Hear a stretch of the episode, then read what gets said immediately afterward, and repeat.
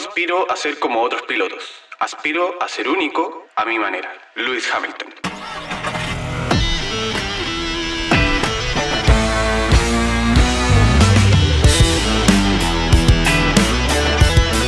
El mecánico aplicado.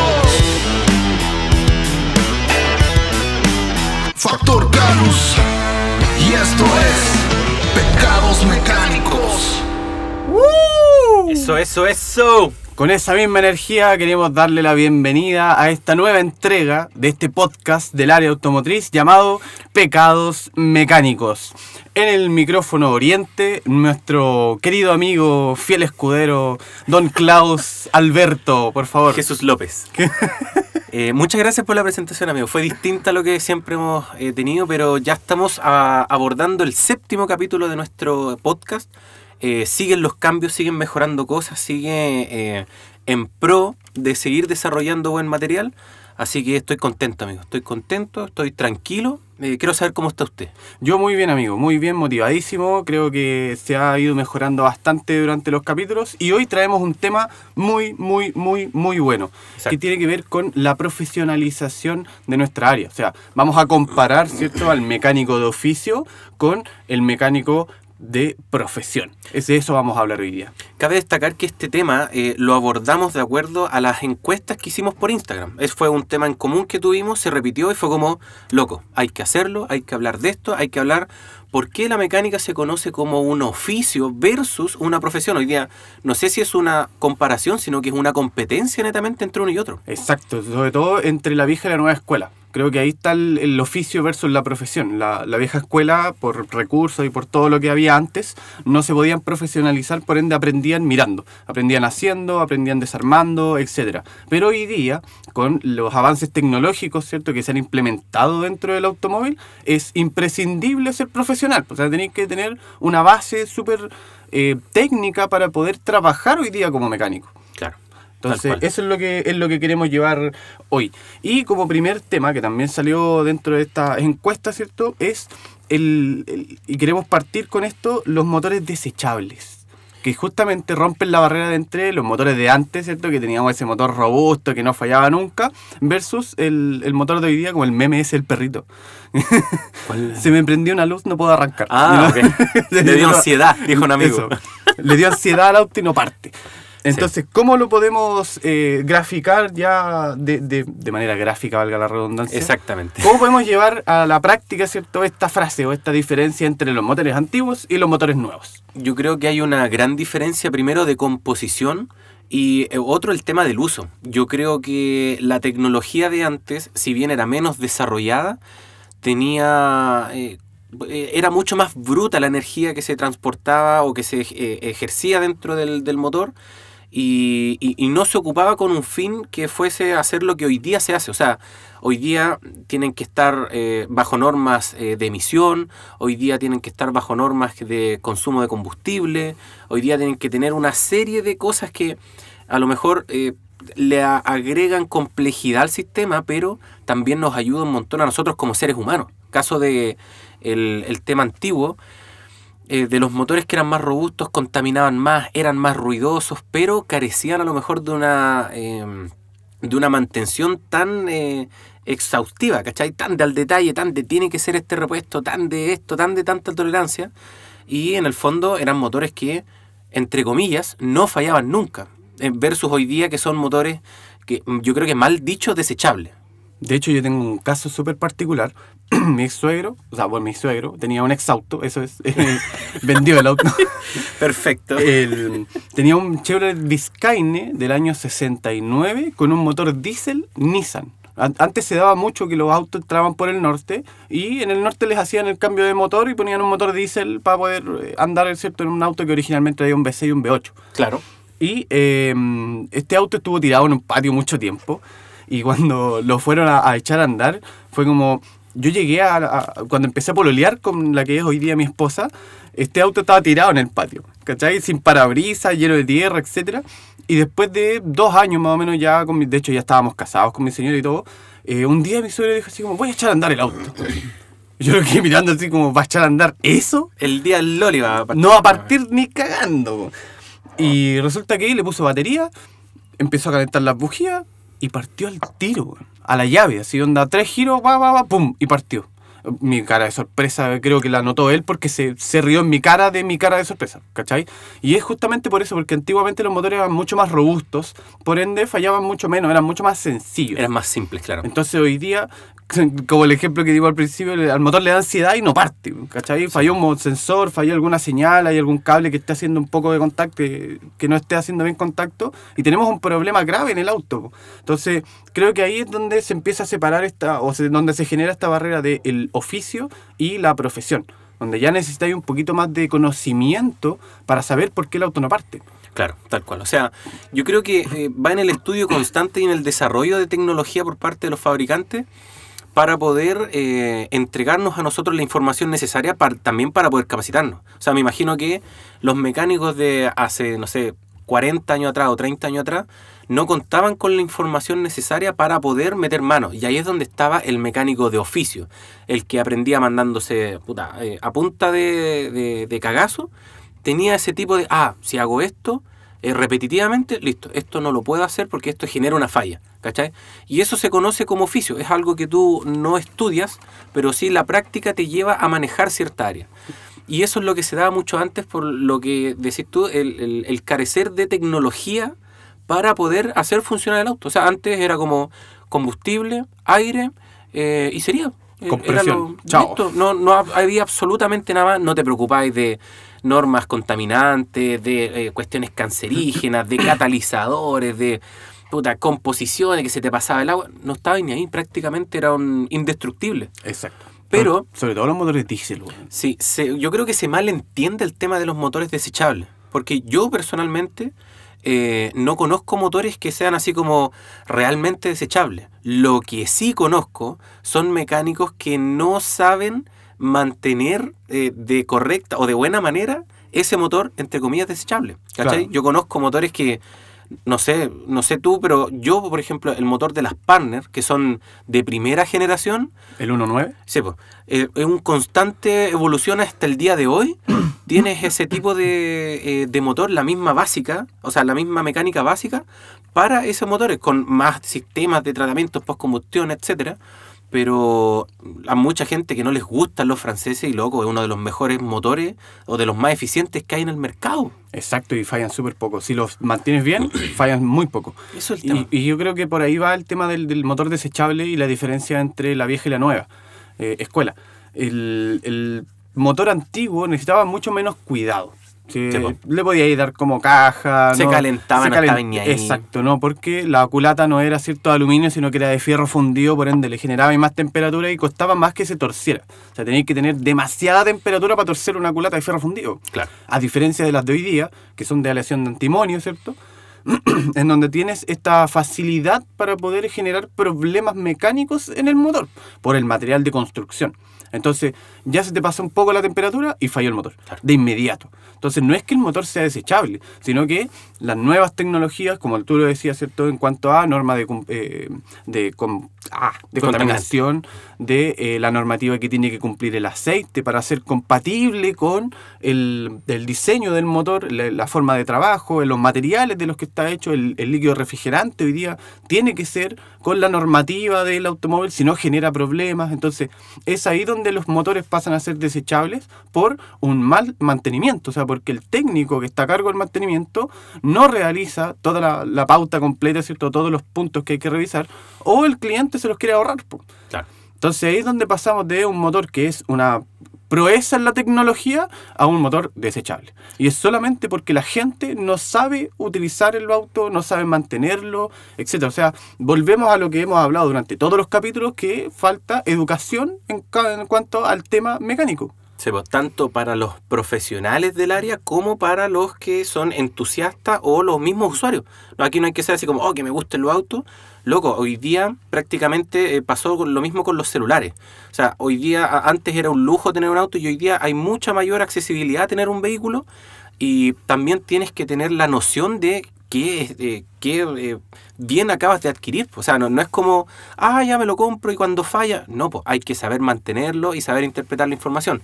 Pero me pasa mucho que eh, los motores eh, que sean así como europeos antiguos, eh, hay mucha gente que le echa mucha caca, mucha basura a esos motores, siendo que, como decís tú, son proezas algunas a nivel tecnológico. O sea, me acuerdo un caso icónico, el, el motor, no sé si 1100 o 1000 de los Renault Clio, de primera generación. Ya. Dice que el capó se abría al revés, Sí. como los BM. Y en ese caso en específico, yo encontraba que el motor era súper eficiente. Lo ocupaban algunos desarrollos en autos del Dakar del año puta, del 80, ¿cachai? Y era como, puta, qué bacán. Pero llegaban acá a Chile y te encontrabas con todos los autos malos. po. Con, de repente veías conexiones eléctricas que no correspondían, eh, que cerraba y el capó y estaba tocando con el múltiple y esto, lo otro, al final, pura, a eso yo le llamo que son cagazos que uno va, eh, que no resuelve, ¿cachai? Y ahí se va convirtiendo en que el motor va de generación en generación, cada vez en, decadencia. Así es. Y eh, este nuevo mm, desarrollo tecnológico que se ha dado a través de los años, tal cual como lo decías tú, eh, creo que va acompañado también de la implementación de otros tipos de, mm, ¿cómo decirlo? Para no decir complementos nuevamente, pero. Complementando la Complement- complementación. Exacto. Pero, eh, por ejemplo, los, los motores hoy en día necesitan cierta calidad en los componentes que vamos a usar en ellos. O sea, por ejemplo, repuestos. Claro. Me voy al caso directo de repuestos. Eh, si no tiene un buen filtro de combustible, tu auto diésel probablemente falle. O sea, o tenéis que disminuir el, el intervalo de cambio, que el fabricante te dice cada 20.000 kilómetros, hazlo cada 10.000 si vas a poner un filtro de mala calidad. Mm. Y aún así va a generar problemas. Sí, po. O sea, lo, lo ideal de hoy es que ante el avance tecnológico que tenemos ¿cierto? en los vehículos de hoy día, tratar de acompañarlo con la implementación de repuestos de buena calidad, mano de obra calificada, que el componente que vas a utilizar en tu auto realmente sea compatible con la tecnología que tiene este auto. Porque recordemos que, tal como lo dices tú, hay vehículos europeos que son proezas de la tecnología, pero hoy ya no es solamente tecnología europea. Tenéis tecnología japonesa, tecnología coreana, tecnología china, Americana también hoy día. a- americana. Entonces es ahí donde empiezas a, dar, a darte cuenta del macro en el que tienes que sumergirte para poder entender esto de la tecnología. O sea, no es solamente cerrarte en lo que tú tienes, en lo que llega acá al mercado, sino que en lo que llega a nivel mundial. Hoy día ya el auto eléctrico es una realidad, es un auto que está transitando en muchos países del en mundo. el mismo transporte público está, creo que, no sé si cerca, o sea, yo creo que está cercano al 100% de la, de la flota. Hoy día tenemos, por ejemplo, ya llegaron los primeros Tesla a Chile. Eh, tenemos una cantidad, un portafolio importante de autos eléctricos que se venden, de autos híbridos que se venden hace muchos años. Honda, por ejemplo, con los Civic híbridos entró en qué año? ¿2009? ¿2010? 2008 me acuerdo, sí. Entonces, estamos hablando de un, de un eh, mercado que ya está desarrollado en Chile y la mayoría de la gente no lo conoce. Y todavía está con que, no, si el auto eléctrico... Va a llegar. Loco, loco, hoy día yo me puedo comprar un auto eléctrico sin ningún problema.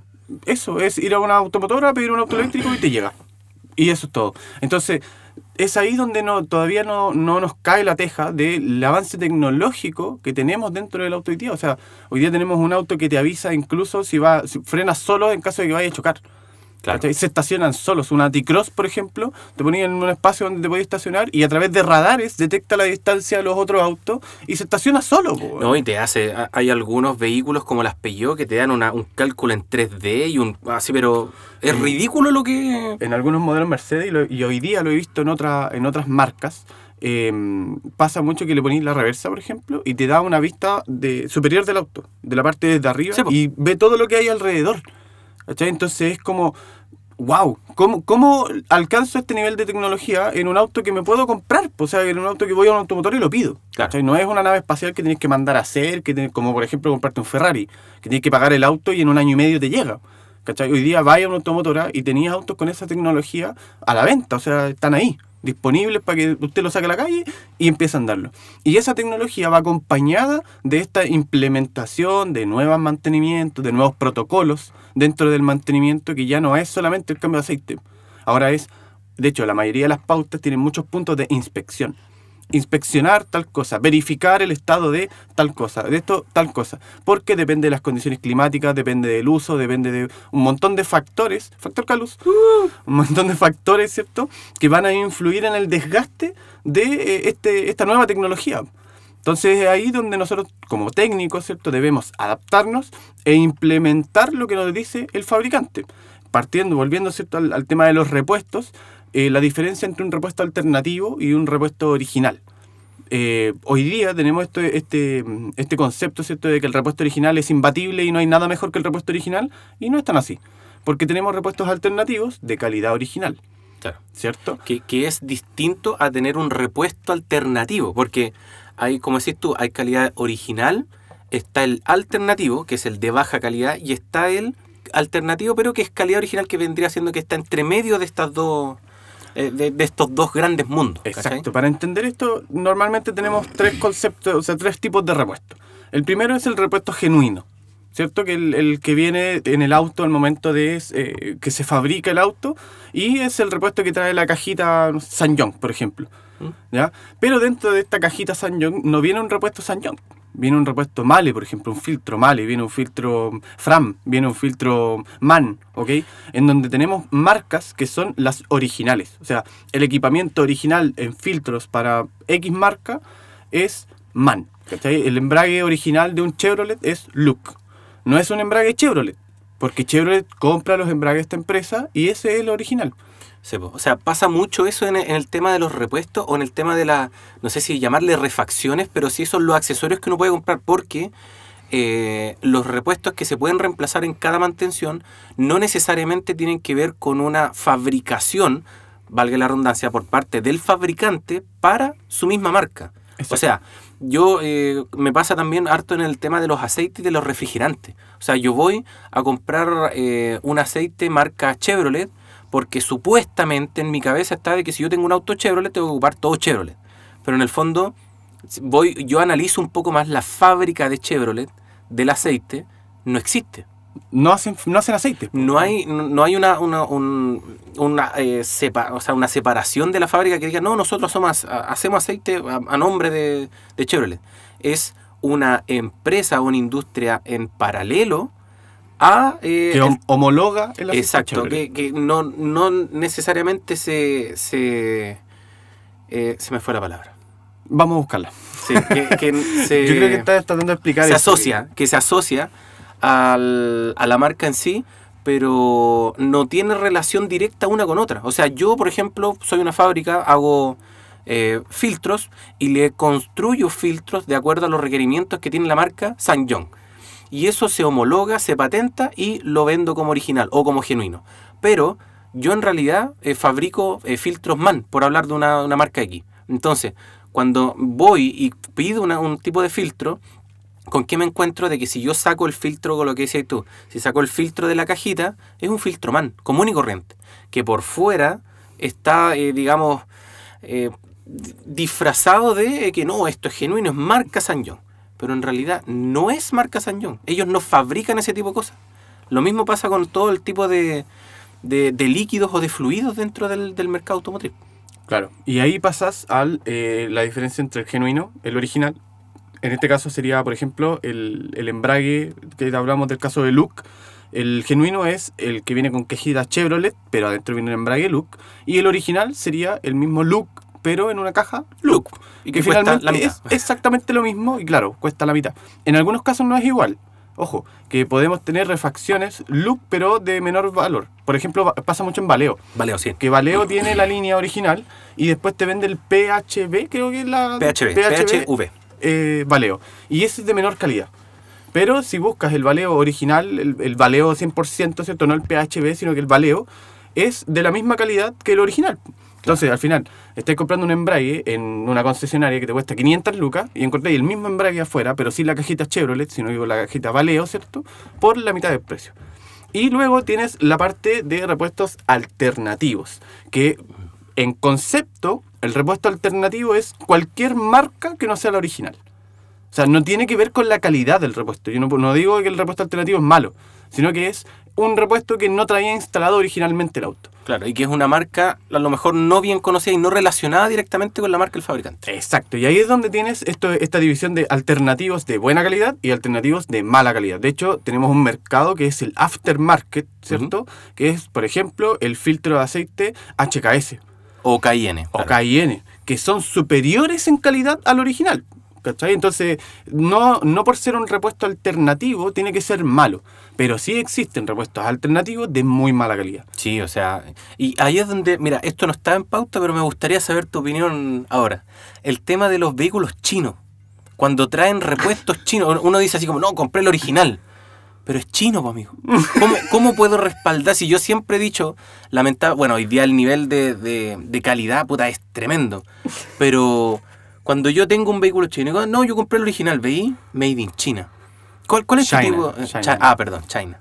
¿Cuál es tu tipo de reacción frente a ese tipo de cosas? ¿Cómo, cómo te sacáis de, de- del- el, el No podí. estigma o el prejuicio que tú decís, puta, pero amigo, esto es chino, no, deja de podéis, ser chino? Porque a mí me ha pasado muchas veces en mantenimientos de vehículos chinos, ¿Mm? donde traen el repuesto original y el repuesto original es asqueroso, po, asqueroso de malo. Lo miráis y es como un filtro sin, sin cuerpo, así, papel delgadito, Y, ¿cachai? y el livianito. el livianito.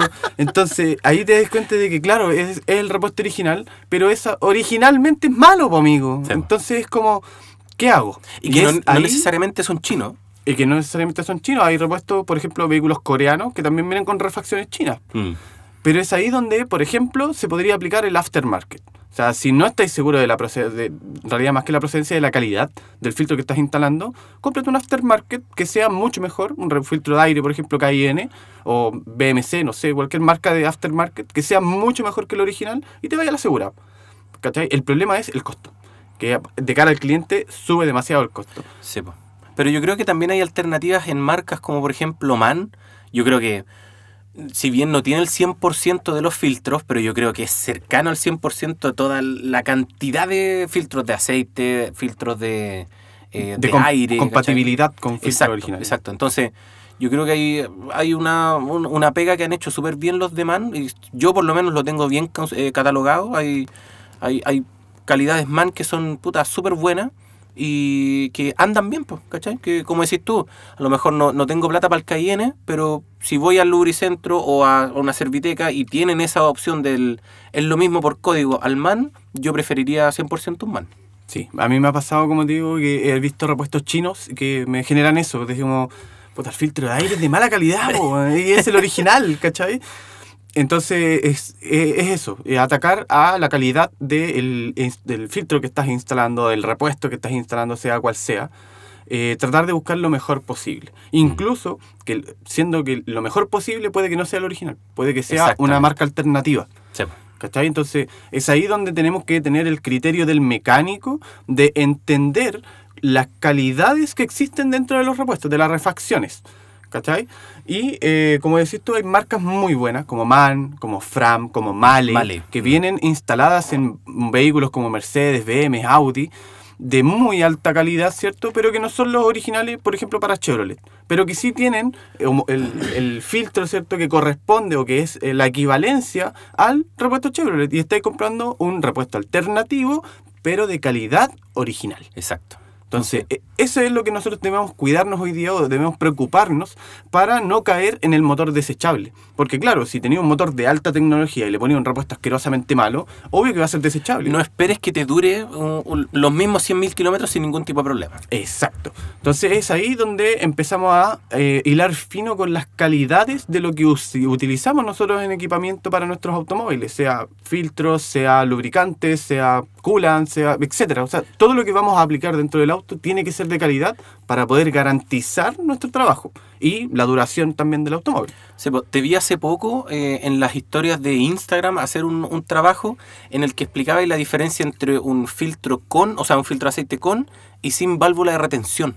Sí, de hecho el filtro que tenía instalado era un de marca Kendall, creo, o, o HK, sí. Acaba de hacer un gesto de asco mi compañero de... Porque sí, son súper malos. Sí. O sea, tenía un filtro de pésima calidad y que en cualquier lado te lo venden para 10.000 kilómetros. Y resulta que a los 10.000 kilómetros el filtro ya está saturado. ¿Cachai? Entonces, tenía un filtro que no tiene válvula de retención. ¿Qué significa esto? Para la gente que lo está escuchando y que no tiene idea de lo que estamos hablando, la- los filtros de aceite eh, normalmente traen una válvula de retención que sirve para retener aceite. ¿De dónde viene este aceite? De la parte superior del motor. O sea, cuando yo apago el auto, esta válvula de retención lo que hace es mantener presión de aceite, bueno, en realidad no presión, pero sí mantener aceite en la parte superior del motor.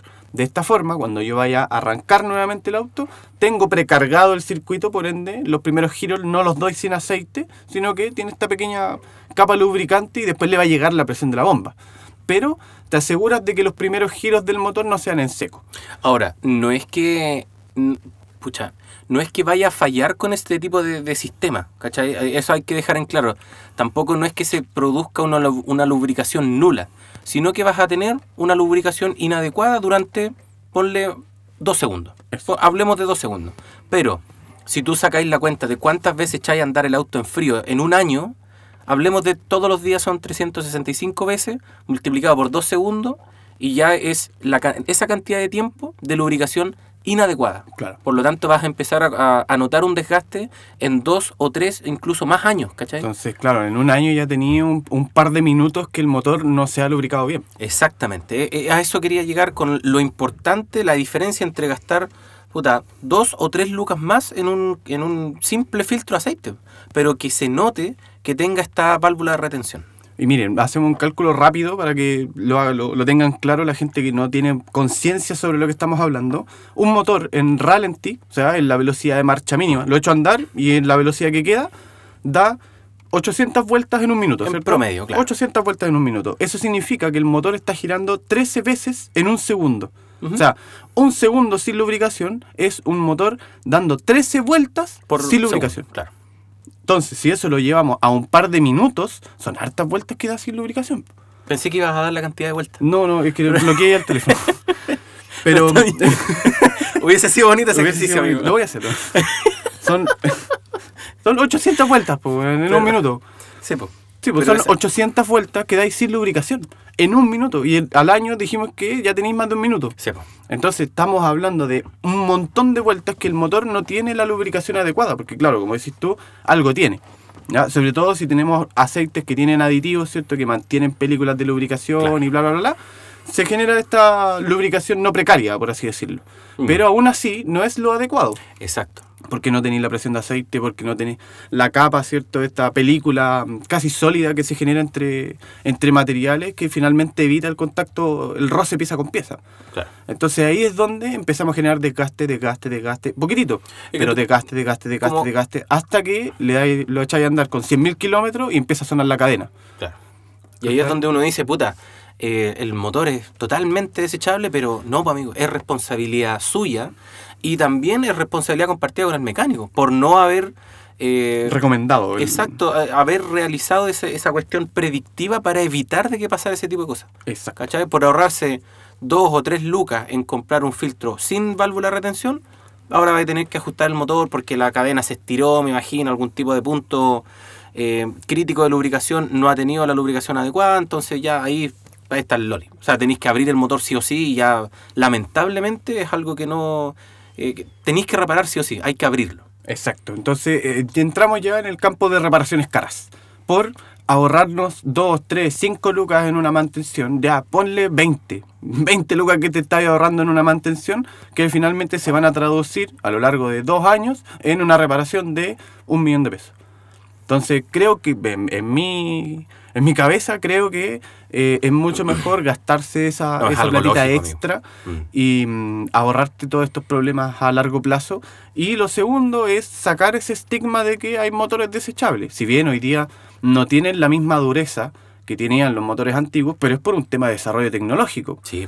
Es por un tema de que el motor sea más liviano, de que el volante de inercia sea más liviano, por ende el motor genera menos esfuerzo en mover el Mayor conjunto eficiencia móvil. térmica. Tenemos mayor eficiencia térmica, mayor eficiencia mecánica también, que contribuyen en disminuir el consumo de combustible. Claro, exacto. Que a ti te, te sea más eh, que te sea más útil tener un vehículo que no gastes tanto esto lo otro. O sea, en el fondo es un pro para ti. Pero si no sabemos cuidar esos pros, se convierten en contra. Exacto. Lo que decís tú, el tema de la construcción de los de los motores hoy día eh, creo que es clave, ¿cachai? O sea, hay que tener un aceite que sea compatible con sistemas de tratamiento de postcombustión, hay que tener un refrigerante que tenga el, el tema del, del etilenglicol y los silicatos, pero súper a la, al- eh, a la raya y eh, va todo en pro de que se desarrolle de manera eh, térmica, porque es una, manera, una máquina térmica el motor, de la mejor manera posible, que, tra- que trabaje de la mejor manera posible. Exacto, y con eso disminuimos el consumo de combustible, disminuimos el consumo de aceite, etcétera, etcétera, etcétera. Y así tenemos hoy día motores diésel que dan 40 kilómetros por litro. Sí. Entonces, eso es lo que muchas veces cuesta hacer entender a la gente, que no es que el motor sea desechable, es que tenemos nuevas tecnologías que necesitan mucho más cuidado. Por ende, si le damos el mismo cuidado que le daba un motor antes, que era nulo, ¿cachai? Cambio de aceite y... No, no esperes que te dure más de 100.000 kilómetros. Exacto. Es el- ese es el concepto que queremos transmitir hoy a través de este capítulo. Y justamente hablando de, de desarrollos tecnológicos, hoy día tenemos sistemas, ¿cierto?, que son súper delicados. Súper O sea, delicados. Yo creo que extremadamente delicado. Yo creo que hay que hacer hincapié en que no son delicados, porque un carburador era, era delicado. Hoy día tenemos un nivel que tienes que cuidarlo, pero puta, una pieza de relojería. Si eso en el Exacto. fondo es extremadamente delicado. Un inyector diésel, ¿cuánto tiene una- un paso de, de combustible de un orificio de, de un inyector de inyección directa? Diésel o gasolina. ¿15 micras? Sí, son micras, pero. ¿Y una micra? ¿Cuánto es el grosor del cabello humano? Una, el grosor del cabello humano creo que son de 3 a 15, algo así. No, como no, un cabello no, humano. De claro, hecho, en Bosch, la fábrica de Bosch, los eh, inyectores no se perforan, no hay ningún mecanizado en la perforación de los inyectores. Mecanizado te refieres a una broca. A una broca, claro, a, un- a una aguja que penetre el, el metal, sino que se hacen a través de láser porque es demasiado pequeño el orificio. No hay ninguna pieza mecánica que sea capaz de maquinar Claro. eso. O sea, no podemos hacer una broca tan pequeña como el orificio que tienen de inyección estos inyectores. Poniéndose en ese caso, imagínate lo delicado que hay que tener el tema de la lubricación y el tema del tratamiento, o sea, y el sistema de inyección del vehículo. O sea, tiene que ser eh, primero el petróleo, puta, ojalá lo mejor posible, lo- la mejor calidad. Creo que creo que tenemos que corregir ese Dije, término. ¿Qué dije? Petróleo. ¿Petróleo? La gasolina también es un derivado del petróleo. Eh, ok, sí, te doy ese punto. Sí. Entonces hablemos de diésel. Eh, ¿Qué, qué estaba diciendo? Perdón, le corté, Se, se corté la. Voy a tener que empezar de nuevo, amigo. se Ya, empecemos de nuevo el capítulo. Eso, eh, pero no, el tema de la inyección de diésel, ¿qué, qué tan, ¿qué tanto cuidado le tenemos que dar? O sea, ¿qué tanto te- ¿con cuánta frecuencia tenemos que cambiar el filtro de petróleo? Tengo entendido que hay algunos que traen el filtro y algunos separadores incluso de humedad dentro del mismo filtro de petróleo. ¿Cachai? problema- Entonces, El problema de aquí es Chile en particular. Es que el, el petróleo, si bien se fa- el diésel, eso bien, se amigo. fabrica aprendiendo rápido. en, el, en las mismas condiciones que se fabrica a nivel mundial, tiene que cumplir normativa, etcétera. El problema de aquí de Chile es el transporte y el almacenamiento del combustible. Qué raro que seamos malos almacenadores aquí en Chile. Qué raro. Yo creo que falta poco para que traspasen de un vino a otro a- con un jarro, en el mismo jarro que preparan el jugo, pescar la, el Yo creo que lo hacen, amigo. Yo creo que lo hacen. Entonces, con la manguera, chupando la manguera y tirando el bidón de al lado. Pero pasa eso, que el, finalmente la fabricación del combustible es cumple estándares de- internacionales de calidad, pero el transporte y el almacenamiento La es el que te genera, también. claro, la manipulación del combustible es la que te genera la baja calidad, porque deberíamos tener, por ejemplo, el diésel almacenado en lugares eh, sellados, donde no entre humedad. Finalmente, el- uno de los puntos que afecta al diésel es que tiene mucha humedad, que absorbe mucha humedad. Por ende, tenemos eh, agua en el sistema de combustible, que estamos hablando de la precisión que acabamos de decir, ¿cierto? 15 micras de, de espacio para poder inyectar combustible, presiones que, van a, que llegan hoy hasta los 3000 bar, que es una presión enorme, para que se hagan una idea, eh, todas estas líneas de aire comprimido, ¿cierto? Que ocupan en los talleres para poder mover las pistolas o para, los, mm, ¿cómo se llaman esto? Pulverizadores, trabajan con 7 bar, 6 bar aproximadamente de presión. Y en un Imagínense- sistema de inyección, y, y claro, te, te- ¿cómo se llama? Con el pulverizador lo, lo- te lo tiráis en la mano Y es como... y te, te hunde la piel. Sí, o sea, con 6 bar ya te hunde la piel, ya te marca. Imagínense con 3000 bar, te gangrena la, la piel, te traspasa la... te- De hecho, sí, yo tenía un, un, un profe en el Sofofa, eh, no me acuerdo el nombre, a ver si me ayudáis tú, pero era Yepeto. Le decíamos Yepeto. O sea, todos le decían Yepeto en realidad. Es ¿no? que No se yo- parecía mucho a Yepeto, Era, igual, si lo podemos mostrar en una foto era igual. Pero este viejo nos hacía la prueba y ponía Sergio varias... Salas, Sergio Salas. Sergio Salas, eso. Y tenía varias, pues, la prueba era poner varias eh, hojas de cuaderno, una encima de otra, y eh, simulaba la inyección de un inyector, valga la Con la, redundancia, con la, con la maquinita. con la Entonces le maquinita hacía, manual. le hacía el psst, y traspasaba creo que como 6 o 7 hojas, pero así sin ninguna fuerza. Y, Y- y es con la presión que uno le da al ser humano. Bueno, y esa máquina alcanza solamente 150 bar. Sí, me, me acuerdo que era como, eh, esto era como eh, 10 veces más en lo que se ocupa hoy día en un auto. Exacto. Así Esa que- maquinita eh, manual sirve para sistemas de inyección diésel, pero de los antiguos. Y eh, alcanza más o menos 150 bar con el, con el bombín este manual que tiene. Y hoy día, como te decía, tenemos vehículos que trabajan con 3000 bar de presión. O sea, No, una locura. estamos hablando de le pones la mano y te hace un hoyo en la mano. Sí, fácilmente. Entonces ahí es donde eh, tenemos que entender que si le entra un pelo, le entra una pelusa a ese inyector, lo hacís papa, porque las tolerancias con las que trabaja son demasiado exactas. Sí. Por eso es tan caro reparar un inyector diésel. Hoy día eh, marcas como Lucas Diesel, eh, laboratorios ¿cierto? que se dedican a esto, te cobran cuánto? 300, 500 mil pesos por, arre- por reparar un inyector. Y un inyector nuevo vale 700, 800, hasta un millón de pesos. Y yo creo que más, yo creo que te quedáis corto. Entonces es ahí donde nosotros también tenemos que tener esa conciencia de la tecnología hoy nos ha llevado a profesionalizarnos. Porque tenemos que entender la tecnología para poder repararla. Y esta aplicación de tecnología va acompañada de un montón de conceptos nuevos. Como por ejemplo las cavitaciones que se generan por diferencias de presión. Cuando te entra un poquito de aire por algún lado, podéis reventar un inyector, podéis reventar una bomba. Y fácilmente. solamente por diferencias de presión.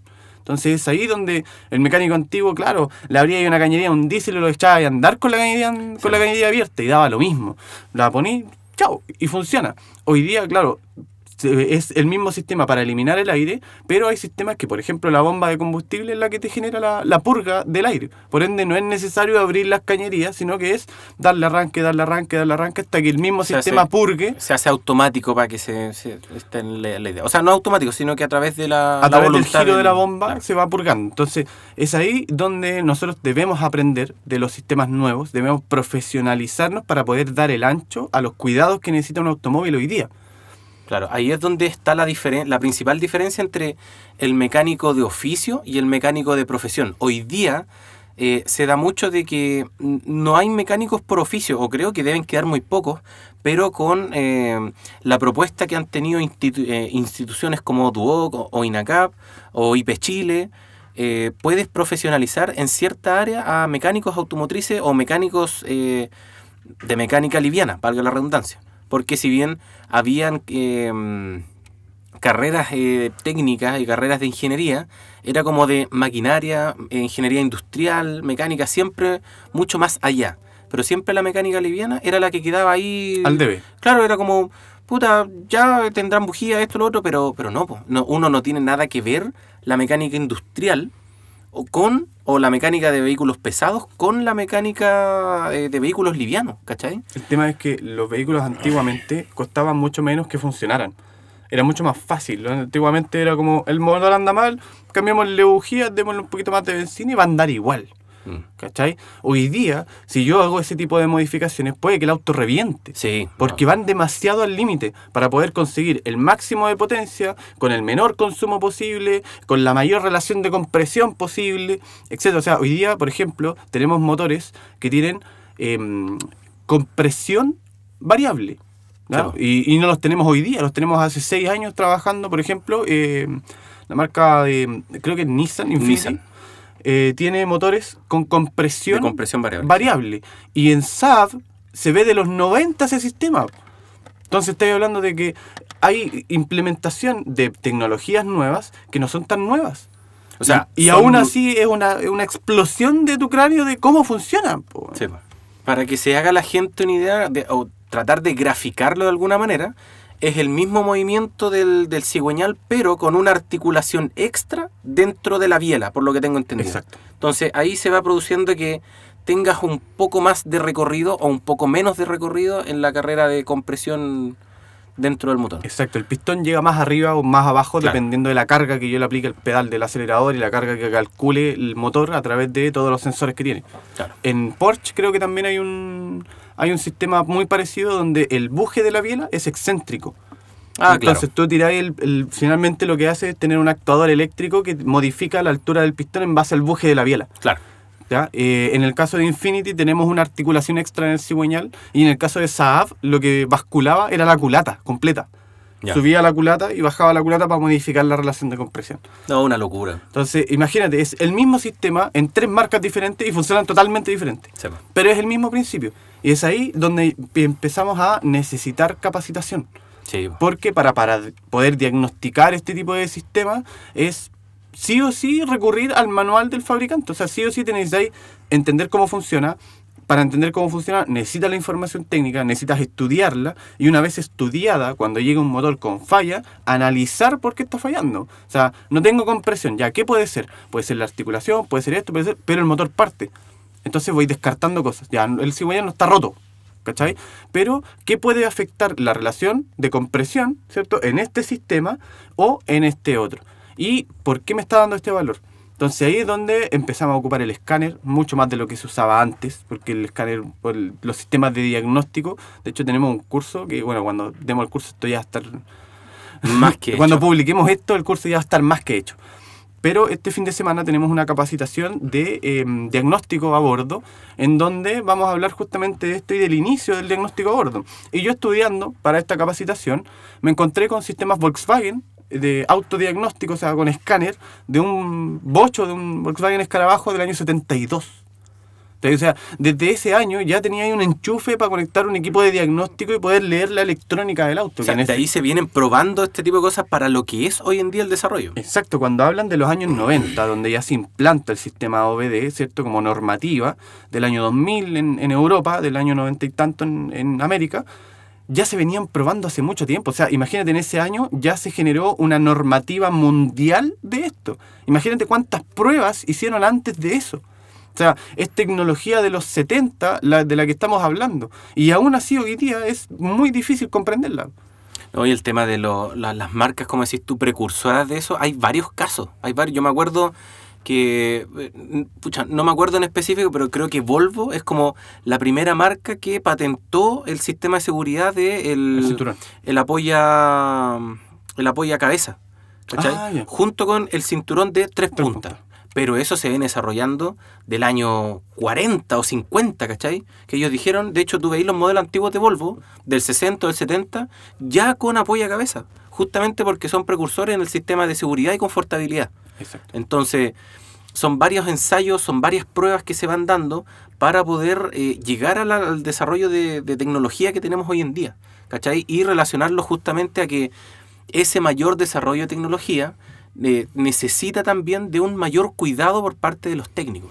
Sí, po, antiguamente creo que el, el mercado europeo era el que ofrecía más eh, barreras en al momento de generar una mantención, al momento de generar una reparación, porque tenían mayor tecnología, probaban más cosas finalmente. Yo creo que eran se arriesgaban más con esas cosas. Exacto, en, en cambio el mercado japonés, por ejemplo, el mercado coreano, Hyundai, Kia, eh, no eran tan pioneros en tecnología y se regían más por lo clásico. Entonces era mucho más fácil generar diagnóstico. Y si bien tenían tecnología implementada, tenían esta mm, eh, autodiagnóstico, ¿cierto? Los sistemas de inyección electrónica, etcétera, eran mucho más sencillos. La construcción y la gestión del sistema Sí, po. era mucho más sencillo. Los, sistemas que están por fuera del motor eran mucho menos. Exacto. Pero hoy día tenemos marcas como Honda, ¿cierto? Que también implementan demasiada tecnología. O sea, el sistema VTEC pasó de ser el guá, ba, ba, ba, ba. Hoy día, ahora tenemos un sistema IVTEC o EVTEC, ¿cierto? Que eh, te desactiva cilindros a través del mismo principio de funcionamiento del sistema que en los 90 generaba mucha potencia, hoy día sirve para ahorrar combustible. Claro. Entonces, hasta eso se ha ido evolucionando a través de los años para llevarlo a el cumplimiento de normativa, para poder generar cierto un, un automóvil que sea compatible con el mercado. Recordemos que las normativas son por mercados, o sea, el mercado en el que te vas a insertar con tu marca te exige que el automóvil cumpla esta normativa para poder venderlo. Claro. Y lamentablemente estamos sumergidos, para los técnicos, estamos en un sistema de, de mercado que es, no, no quiero decir nefasto, porque eh, Pero lo dijiste. Pero, claro, pero económicamente o comercialmente hablando, es súper bueno. Pero nefasto. Pero obviamente nefasto porque la- las normativas de, de seguridad y de calidad son las que quedan en desmedro de la, de la protección y de la seguridad de la gente. Sí. ¿Cachai? Hoy día todavía existe, creo que ahora ya no se puede, pero hasta hace un par de años, un par de años, estamos hablando del 2018 o 19, todavía podían entrar vehículos sin sistema ABS y con una bolsa de aire del, del airbag. Entonces, puta, eso me lleva a pensar de que, claro, si bien hay que actualizarse Suzuki Alto. en tema de tecnología, puta, también pongámonos a la altura de eh, profesionalizar a la gente. Ok, estudiemos, pero lo mínimo es que eh, todos los vehículos tengan ese sistema al cual me estoy capacitando, ¿cachai? A eso es a lo que voy, yo no saco nada con ser un experto en ese sistema que me decís tú de, de Vitec, que también lo he visto en vehículos Bentley, que cuando hay en carretera desactivan la mitad de los cilindros. Y, Ford em, también lo tienen, los Ford motores también, V8. Ya. Eh, ese sistema de, de desconexión también lo tiene. Se me olvidó, amigo. Se me fue la idea de lo que estaba hablando. Oiga, amigo, ¿qué le pasa? Está muy me, interrumpe, pues, amigo, se me va. Se me va. Pero eh, es, Es- tecnología. Ese No. mismo, de, ese mismo desarrollo de tecnología de los Bentley, yo no saco nada con ir a, no sé, a- al Reino Unido a capacitarme, a ser un experto, si aquí no llegan Bentley. Entonces, es como ir actualizando de acuerdo a lo que va llegando. Pero también te vais confundiendo un poco con que hoy día llegan vehículos que ni siquiera tienen ABS y una bolsa de aire. Entonces, la gente dice como, ¿para qué voy a estudiar más? Si a mí me llegan esos autos todos los días.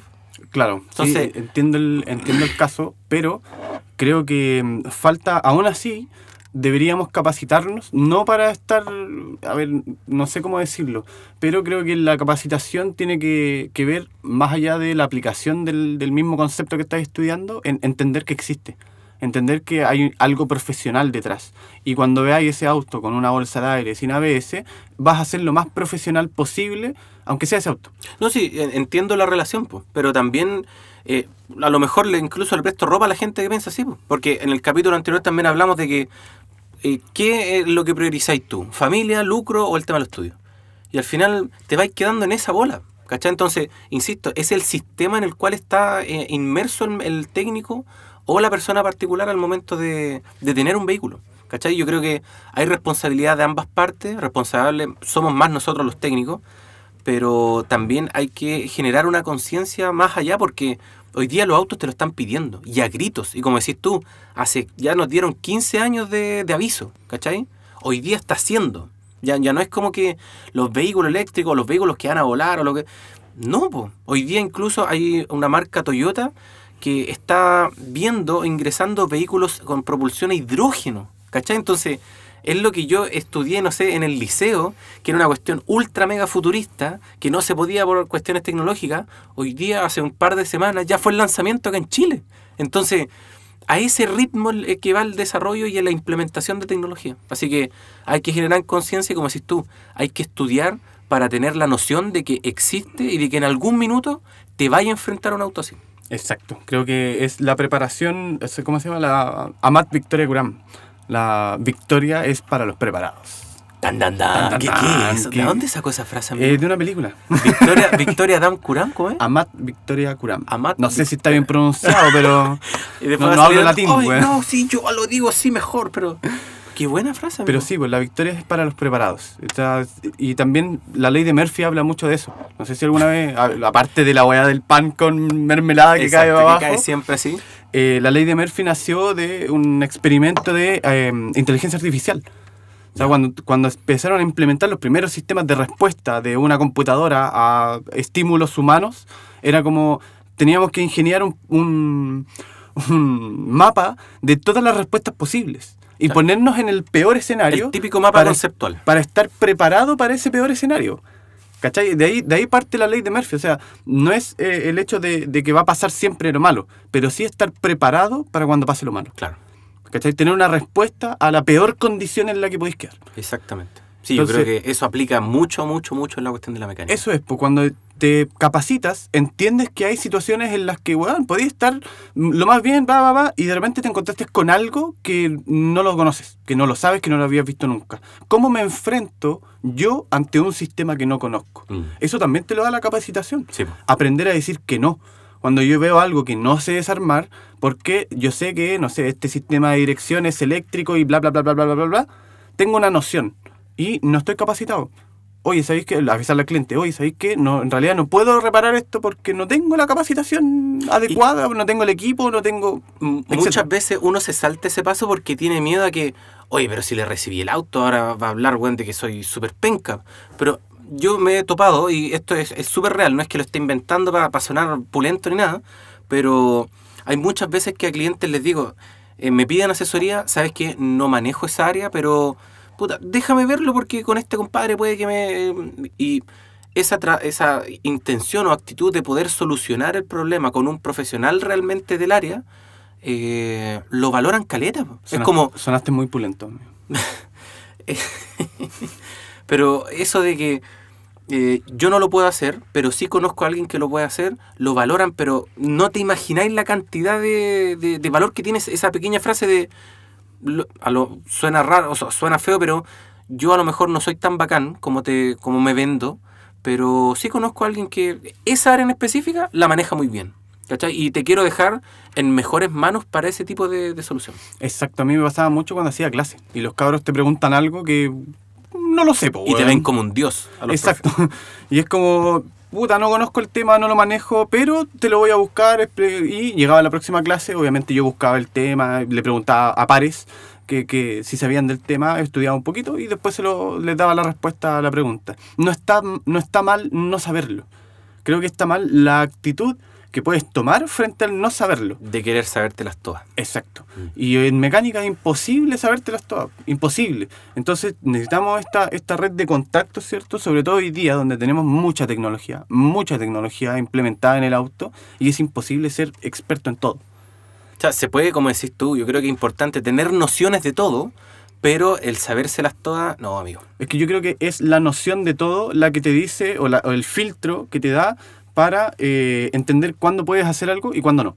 Así como ya, esto, esta tecnología la conozco, sé cómo funciona, pero porque sé cómo funciona, entiendo que yo no puedo hacerla en el patio de mi casa. weón. Claro, tal cual. ¿Cachai? Necesito un equipo de diagnóstico de la marca, necesito el, no sé, un elevador para poder hacer esto, necesito este tipo de herramienta especial para poder realizar el trabajo, que hoy día, bueno, todas las marcas tienen herramientas especiales para desmontar un damper, para trabar una distribución, para trabar una bomba de combustible, Y etc. son súper, súper, súper, súper específicas. De hecho, sirven para ese modelo, esa marca, y no sirven para otra cosa. Exacto.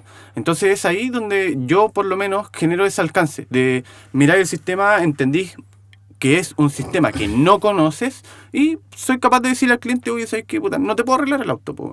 Te lo voy a armar, te lo llevo y te doy el dato de alguien que sí lo puede hacer. Yo hablo con él, si no hay problema. Oye, ¿sabéis qué? Me pasó esto, esto, esto. ¿Lo podéis recibir tú?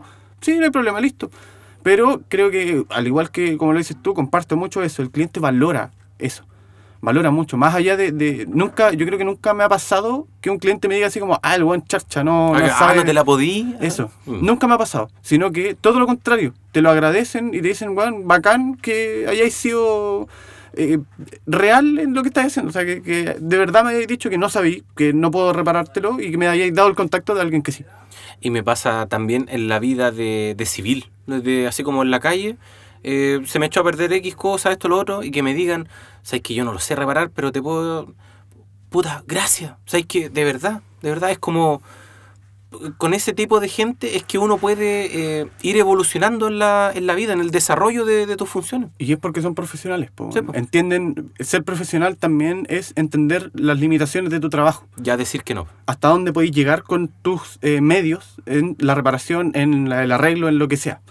Entonces, ese- esa parte de la profesionalización creo que va muy de la mano con los avances tecnológicos que tenemos hoy en día en los automóviles.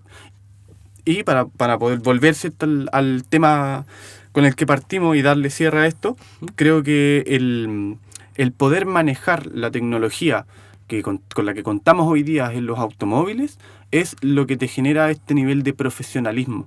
Es entender, tal cual como lo, lo pasó a mm, Yacine, un amigo nuestro, eh, Un instalar, saludo, instalar un, un cortacorriente a un Porsche Taycan. Taycan. ¿Cachai? Es como, ya, está bien. De, de partida me decía el modelo y es como, ok. ¿Cómo mierda, cómo mierda interrumpo una línea de cables de un auto de ese nivel? ¿Cachai? Y eso no lo podía hacer de oficio. Es imposible hacerlo de oficio. Contexto, el Porsche Taycan del que está hablando Pablo es un vehículo totalmente eléctrico, lo tengo entendido, y que tiene propulsión, no me acuerdo cuántos caballos tiene, Pero es, tiene una, muchos. es una locura, creo que 800 caballos, es un, es un switch de on-off al tema de la potencia. Y se intervino de esa manera, pusimos, o sea, pusimos, se puso un cortacorriente de acuerdo al diagrama eléctrico que Yacine supo interpretar, ¿cachai? Entonces, Porque podéis tener la información, pero si no tenéis la capacitación, el, el- el profesionalismo para poder interpretar la información, también te quedas en, en lo mismo, o sea, que hay de brazos cruzados. exactamente. Valor, gran valor, Yacine. Sí, un, un abrazo a Yacine. Lo quiero mucho, yo lo quiero mucho, lo amo, de hecho. ¡Oh! ¡Qué rico! Eh, con eso, chiquillos, queremos darle cierre a este capítulo con ese beso apasionado entre Klaus y Yacine. Eh, queremos eh, agradecer, como siempre, a cada una de las personas que se da el tiempo de escuchar este podcast. Eh, lo hacemos por y para ustedes. Eh, creemos que es una ayuda. eh, queremos que sea una ayuda para cada uno de los que escucha este programa. Y los invitamos, ¿cierto? Como siempre, a seguir nuestras redes sociales en Instagram, Facebook, TikTok. Nos pueden encontrar como arroba factorcalus y arroba el mecánico aplicado. Desde mi mm, espacio me despido del programa, amigos. Si usted quiere agregar algo más, por favor, la palabra es suya. No, eh, seguir agradeciéndole a la gente por permanecer, por darse el tiempo de escucharnos. Estamos siempre abiertos a, críticas constructivas. Yo creo que no hay crítica mala, eh, venga de quien venga. Y creo que podemos ir evolucionando tal como lo he- hemos hecho hasta ahora. Así que eso, dejar los invitados que nos sigan en las redes sociales, sigan apoyando este proyecto y estamos abiertos a, a futuras propuestas con alguna que otra marca colaboradora por ahí. ¿Se vienen cositas? Sí, cositas, brillitos. Así, Así que eso, chiquillos. eso, nos Muchas gracias, que estén muy bien. Un saludo y un abrazo a cada uno de ustedes. Chau, chau, chau, chau, chau.